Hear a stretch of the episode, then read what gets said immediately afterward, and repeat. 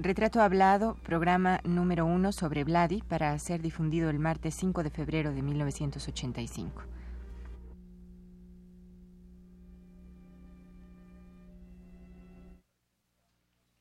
Radio UNAM presenta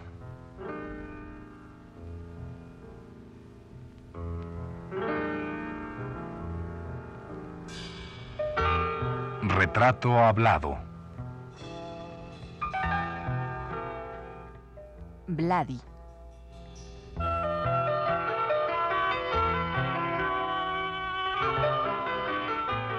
Un reportaje a cargo de Elvira García.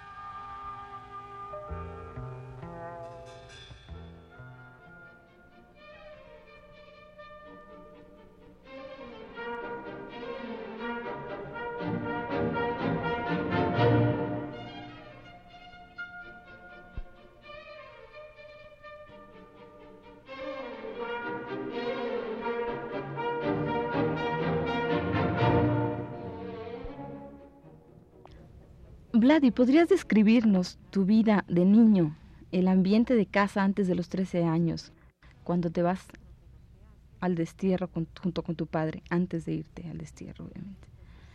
En Leningrado, tu vida en Leningrado. Ay, caray. Tener eh, biografía es toda una responsabilidad y concretarla para nuevas generaciones está difícil. Eh, vamos a hacer un esfuerzo. Eh, los 13 años son justo la víspera del exilio, cuando de la infancia paso casi a una especie de adultez sin pasar por la adolescencia, porque el ámbito cobijado de abuelos, eh, risueños y llorones emotivos, hijo único de una gran familia, eh, muy latigado por la historia y la política, pero de todos modos yo no dejaba de ser un niño, ¿no? Eh, principalmente yo creo que lo que más marcó este periodo eh, es la enfermedad de mi madre y las persecuciones a lo que estuvo sujeta toda la familia, porque mi padre era un comunista eh, no totalitario, antistalinista, inclusive trotskista en cierta manera. En realidad de la oposición de izquierda, que no era trotskista, pero él sí tenía cierta afiliación con Trotsky.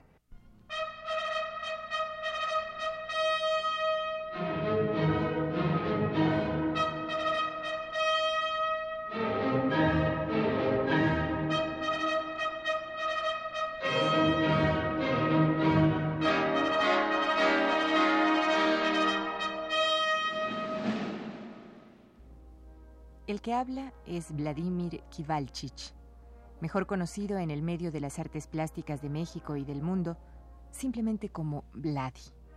Artista que nació en 1920 en la ciudad de Leningrado, que vivió una vida de violencia política y exilio continuo, que en ese constante viajar de un país a otro llegó a México, que se nacionalizó mexicano en 1949 y que desde aquel tiempo está con nosotros apoyando la pintura joven mexicana y fundamentalmente haciendo de la suya un lenguaje más singular, más propio.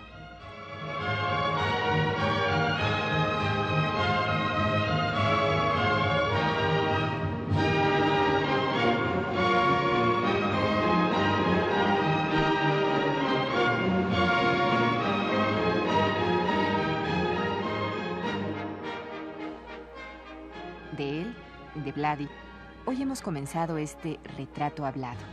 Y con él, con Vladi, hemos grabado esta charla que hoy le invitamos a usted a compartir, estimado Radio Escucha.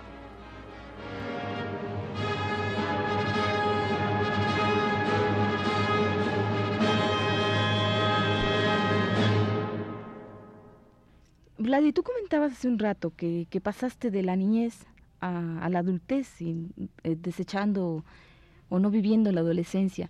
¿Era por toda esta situación en la que estaba implicada tu familia, toda esta situación política? No, es mentira. Yo he mentido porque no sé cómo decirlo.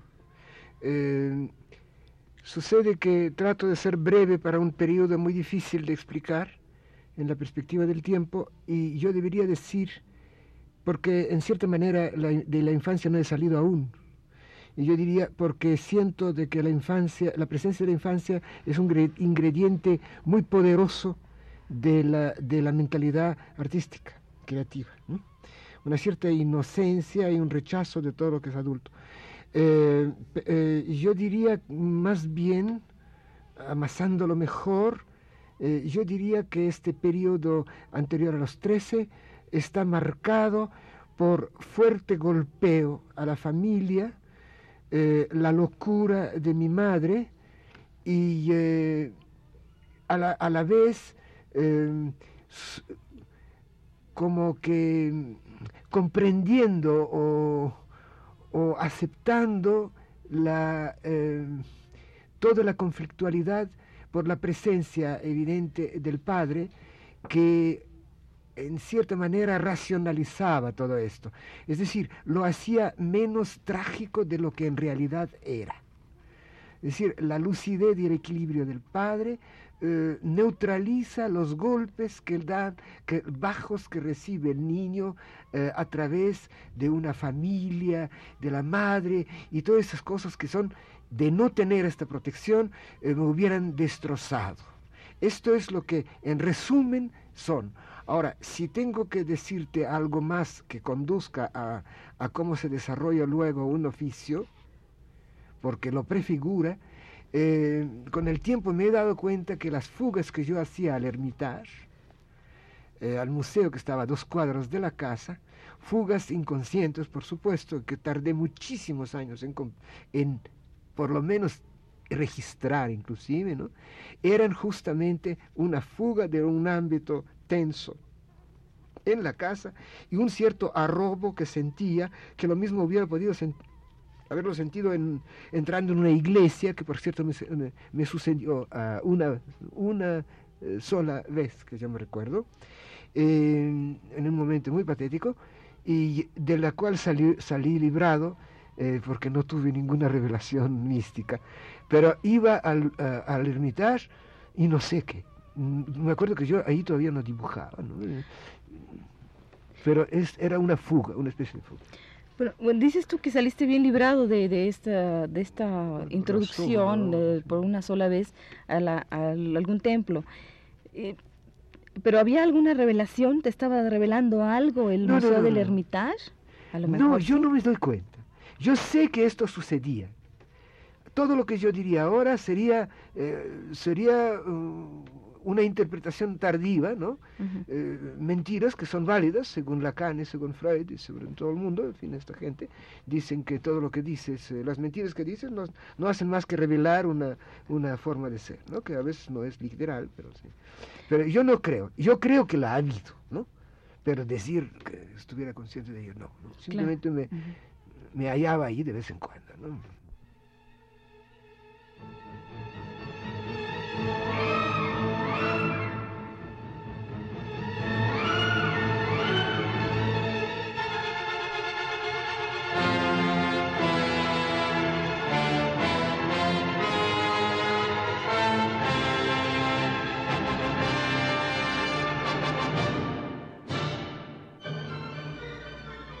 Vladi es hijo de Víctor Serge, conocido escritor ruso-francés, que fue un perseguido político en su patria a causa de su posición antiestalinista. Ello le hizo merecedor a tres años de prisión en Kazajstán. Después, Serge, su hijo y su mujer partieron hacia Europa, donde encontraron un medio más benigno.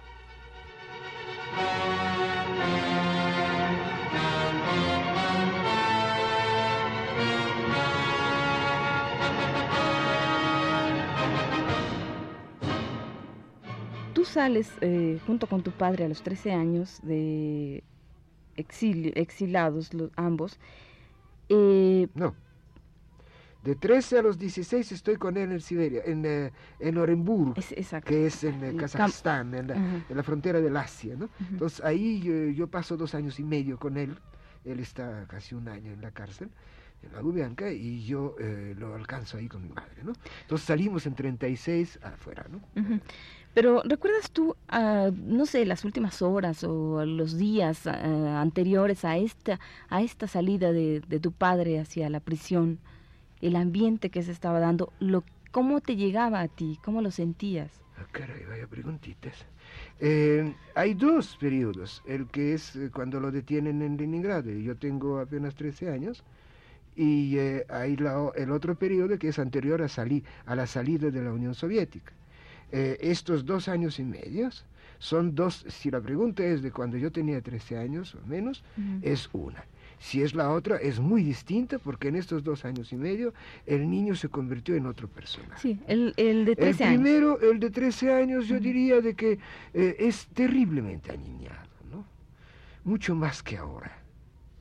Pero eh, terriblemente aniñado en el sentido de que de la experiencia de la vida eh, tiene experiencias en cierta manera de cúspides, uh -huh. de grandes dramas, de la, pues, de la enajenación, la locura, de la persecución política, con ya una comprensión, o por lo menos un sentido jerárquico, de que los acontecimientos que nos golpean son de cierta, cierto nivel, que no es como que te atropelle un tranvía, es algo más, ¿no? Esto diría yo a los 13 años, ¿no? Pero sin llegar a más, por supuesto. Leía novelas, era mal alumno, no me interesaba la escuela, hubiera repetido el año porque lo que era, todo lo que enseñaba en la escuela no me interesaba. Eh, probablemente bastante despierto porque dicen que en geometría era muy avispado, eh, pero ningún interés por los estudios. un ensimismamiento, novelas eh, francesas, Víctor Hugo, los rusos, poetas rusos, me gustaban muchos poetas, los poetas rusos, ingleses, etcétera, ¿no? Pero ya a 36, es decir, cuando salimos para Rusia, para Occidente, ahí sí es todo lo contrario. De, de, mal alumno en dos años y medio me vuelvo un alumno, un alumno de primerísima, ¿no? Competitivo, agresivo eh, en la escuela, eh, a veces sustituía a los profesores, aprendía por mi propia cuenta, eh, arrebatadamente, consultaba dic diccionarios, iba a bibliotecas, consultaba a mi padre, en fin, todo esto se va activando de una manera tremenda, porque estoy en un ambiente, por cierto, culturalmente mucho más bajo que antes, me luce muchísimo, a nivel de vanidad infantil cualquier desplante o cualquier aprendizaje y luego de repente una avidez por entender. ¿no? Todos, los todos los problemas que sacudían Rusia de aquel, de aquel entonces, entonces eh, un ámbito espantoso de hambre asiática, niños que mueren de hambre, eh, juicios eh, sumarios, sumarios para ladrones, todos robábamos eh, pan, eh, en fin, en tiendas, en fin. Eh, y, y, todo esto ha un ambiente en el cual yo me desenvolví de una manera brutal, ¿no? Esto no quiere decir que en aspecto, muchos aspectos me quedé muy, muy atrasado, muy atrasado. En las cosas de la vida inmediata, de todos modos, me quedé. Había una enorme yo vivía a la, a la, sombra y protegido por el Padre. Entonces, muchos aspectos de la vida no me llegaban. No me llegaban. Él los frenaba de alguna manera. Los... Él, los, lo, él los recibía como escudo. ¿no? Me han eh, eh, echado fuera de la escuela tres veces eh, por indisciplinado por, y por persecución política, más que la verdad. ¿no? Y entonces yo estas cosas, cuando recibía golpes de fuera, no entendía y no estaba preparado. Y entonces el escudo era definitivo. ¿no? Entonces, esto es muy importante cuando la realidad cotidiana a un niño huérfano eh, bien no le llega a golpear porque hay todo un, un escudo. Esto quiere decir que eh, me fue bastante bien adentro, adentro, de lo mal que me iba. ¿no? Claro. Pero porque estaba el padre. Si no estaba hubiera el padre, padre, ¿qué hubiera pasado? Hoy, niño, esto no, no lo estaríamos contando. ¿no? Esto, no había ninguna posibilidad de sobrevida, ninguna, 99% sobre 100. ¿no?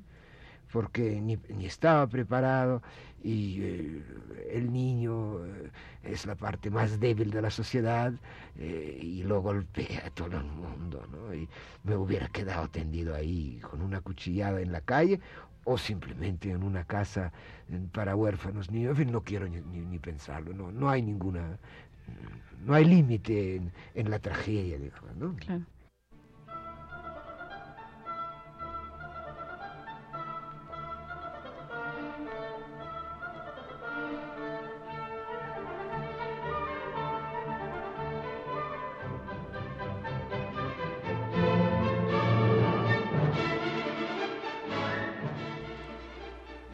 Pero en todas las etapas difíciles de Serge, su hijo Vladimir lo acompañó.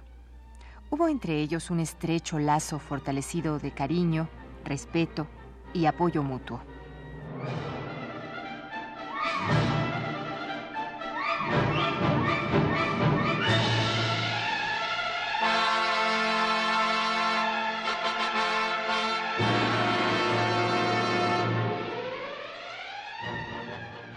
Juega para ti la determinación que posteriormente has de tomar en Europa respecto a, decidir o descubrir tu vocación de artista? Mira, lo estoy, la estoy descubriendo todavía todos los días, ¿no? Y, eh, últimamente mi, visión de esta vocación, que es una palabra que no dice nada, creo, eh, es que es una forma de reflexión. Eh, la pintura es una manera de reflexionar o de meditar. ¿no? Nada más que en vez de meditar con palabras, se medita con materiales. ¿no? Creo que hay una gravísima crisis, como la hay en todo. Casi diría que gracias a Dios vivimos en la crisis. Eh, porque eh, la pintura ya no existe y está sustituido por la imagen. Entonces, eh, todo es imagen y, el cuadro ya no existe como una experiencia directa. ¿no? Pero mi, vocación se va, eh, entre comillas, se va definiendo muy poco a poco, eh, casi, yo diría totalmente inconscientemente. Pero es, pero es cuando estás ya en París que, que tú defines esto que para mí la palabra vocación no es la más acertada. Sí, es que tú crees que hay gente que tenga algo, ¿no? Pero tú crees que hay gente que tiene vocación de, de, de respirar tiner y de o de fumar o de emborracharse. Yo siento que me he metido a esto como yo lo he podido meter al tiner en la época, ¿no? El ambiente no era para este. Por cierto, no soy tan de, no no creo que que las cosas son tan determinadas, predeterminadas, porque todo me predeterminaba a ser un militante político, todo me predeterminaba a tomar parte activa, eh, porque además comprendía bastante, tenía cierta capacidad de comprensión de todo, de todo el rollo político y de todas las situaciones. Y sin embargo hay una tendencia sistemática a asumirlo y al mismo tiempo evadirse como un rechazo a algo que no funciona. De fondo yo me daba cuenta probablemente que entre 36 y hoy todo lo que es política de radical, revolucionaria, socialista, eh, tanto marxista como cualquier otro, anarquista o, o, hoy día hay otras tendencias, en el fondo en aquel periodo todo esto no tenía ninguna posibilidad. Había como un instinto de realista de comprender que esto no funciona. ¿no? Y piensa que era la época en que estábamos eh, más que nada supeditados al imperio nazi, al imperio eh, eh, italiano, a, Franco, a Stalin, y que todas estas formas de totalitarismo de signo un poco distinto, finalmente eran lo mismo, todos únicamente, eh, mm, es decir, eh, todos eran hostiles a cualquier forma, cualquier forma de justicia social. Eh, lo, siento, pero yo igual en este caso Hitler, Mussolini y, Stalin, ¿no? aunque comprendo que procede de signos distintos y que veo ciertas diferencias, pero en este aspecto son hostiles, son hostiles a toda desarrollo de una, de una conciencia revolucionaria de alto nivel, de, de una búsqueda de, de, un movimiento obrero independiente, etc. Esto no funcionaba. Había que inscribirse adentro de las corrientes existentes y el que no era capaz de, de, de supeditarse eh, eh, se quedaba fuera. Y yo nací en una religión que era ya protestante en este caso y que no tenía nada que hacer. Y yo creo que fue casi un instinto de, conservación, ¿no? que de haber buscado la marinería, la, eh, ser aviador o ser pintor, que me, me vino fácilmente bien, ¿no? Claro.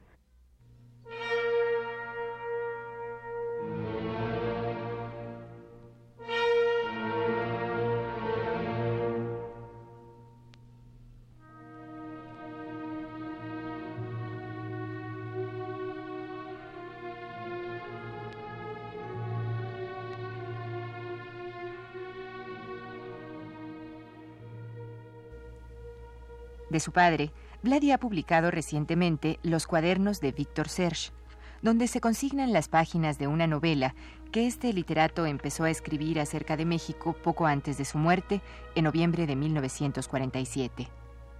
Serge, muchos años atrás, le había hablado a Vladi de México e incluso le mostró una foto de Emiliano Zapata, imagen que tiempo después el propio Vladi recrearía en un cuadro.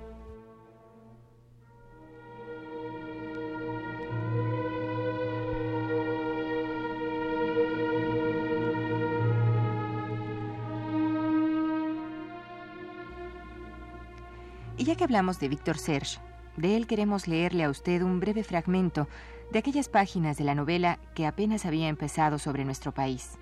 ¿Quiere usted escucharla con nosotros?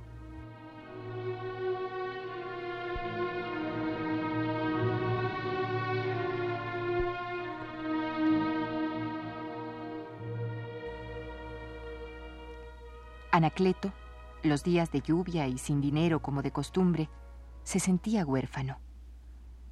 En él renacía un alma de los malos días de la infancia. Amaba el sol sin saberlo, sin pensarlo. Hijo del sol, la sangre india nutrida de incandescencia solar se mezclaba con él en otras sangres no conocibles, nutridas antaño de cálida luminosidad mediterránea.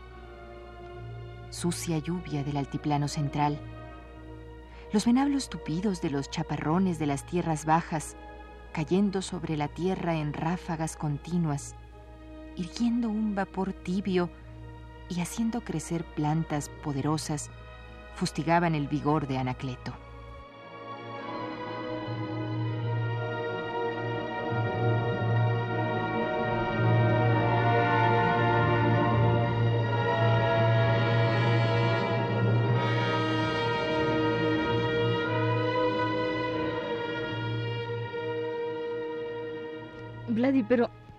Aquí me entra una duda, porque si tu padre, eh, tú, tú estuviste tan cerca de tu padre, y tu padre era, de alguna manera, todo, es, todo este, todo este, pues, ¿qué, ¿cómo se llamaría? Todo este recorrido que hacen desde, desde su desde su país natal hasta México, tiene mucho que ver con toda la posición, de alguna manera, bueno, toda la, posición política de tu padre, que a ti, de alguna manera, no te, no te, no te dice gran cosa, que tú te refugias en la pintura. Entonces, ¿cuál es, eh, cuál es la posición que tiene tu padre ante este refugio tuyo? Bueno, yo lo que te estoy diciendo es como yo lo veo desde la perspectiva de hoy. Claro. En aquel entonces yo no lo veía así. Cuando estábamos adentro, no lo veía yo así, ¿no? Yo me doy cuenta que es lo que como que se fue, fue dibujando así. Ahora, al decir que es una fuga de la política, quizás es una manera de asumirlo. Claro. Porque yo no creo que hay eh, obligatoriamente eh, tenemos que asumir eh, nuestro tiempo, las dudas, las luchas, las broncas de nuestro tiempo en términos puros y simplemente políticos. se puede asumirlo como, volver a lo mismo, como marinero, como astronauta, como pintor, como poeta, eh, y simplemente como una buena mujer que tiene que tener, eh, tiene que tener, hijos en un tiempo muy difícil. Yo creo que todo esto eh, se, sucede paralelamente adentro de lo político, pero que no, necesariamente tiene que traducirse de una manera obviamente política. ¿no? tome en cuenta de que hay un para, yo, para mí había dos problemas muy graves. Mi padre era un escritor que yo comprendía su tamaño, instintivamente lo comprendía. Y yo sabía que de escritor yo no podría ser. Como que yo los veía muy grandototes, toda esta gente. Entonces, el mundo adulto, que yo conocí muy bien porque me trataban, yo participé en reuniones inclusive, algunas, eh, eh, en fin, eh, que eran realmente de adultos, ¿no? Y participaba, es más, a veces votaba, es decir, que al niño lo tomaban un poco en cuenta, ¿no? Pero yo no quise ser escritor, además no tuve tiempo de aprender en ninguna escuela eh, el idioma alguno. Eh, yo soy analfabeto en tres idiomas. Yo escribo el ruso con un poco de faltas de ortografía, no muchos. Eh, estilísticamente bastante bien. el francés con muchas faltas de ortografía, pero con mucha fluidez. Y el español, como tú lo oyes, y lo escribo con faltas de ortografía, me lo tienen que corregir por más que... De, modo que simplemente hay una fuga también al compromiso competitivo. ¿no? Y a decir verdad, creo que hay otro factor, y quizás el principal, en el que estoy... ¿Cómo? Al enfrentamiento también. Es el, no, es el problema de la sensibilidad, de la percepción. Yo creo que hay gente que tiene oído de las cosas, hay gente que tiene eh, una percepción que se da a través de los ojos, pero que no son eh, necesariamente eh, dibujos, sino simplemente una manera de aprender el mundo de una manera tangible, sensible, que es para esto sirven los ojos, ¿no? Y esto es lo que yo he desarrollado más que la palabra.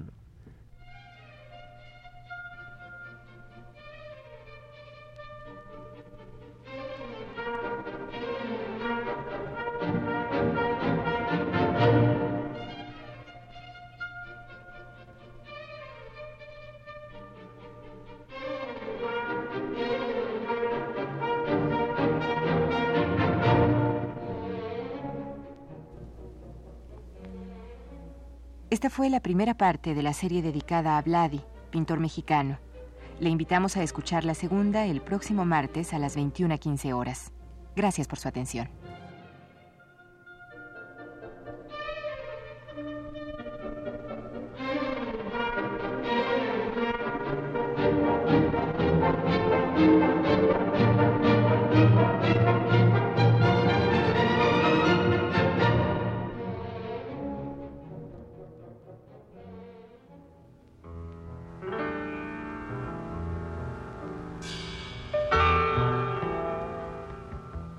Radio UNAM presentó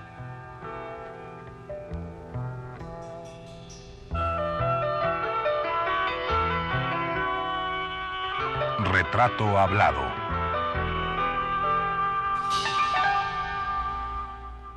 Vladi.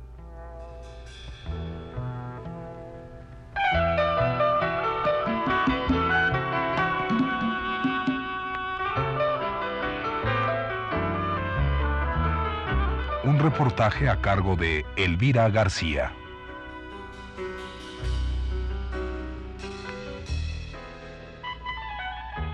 Grabación y montaje de Pedro Bermúdez y Abelardo Aguirre. Voz Yuriria Contreras. Fue una producción de Radio UNAM.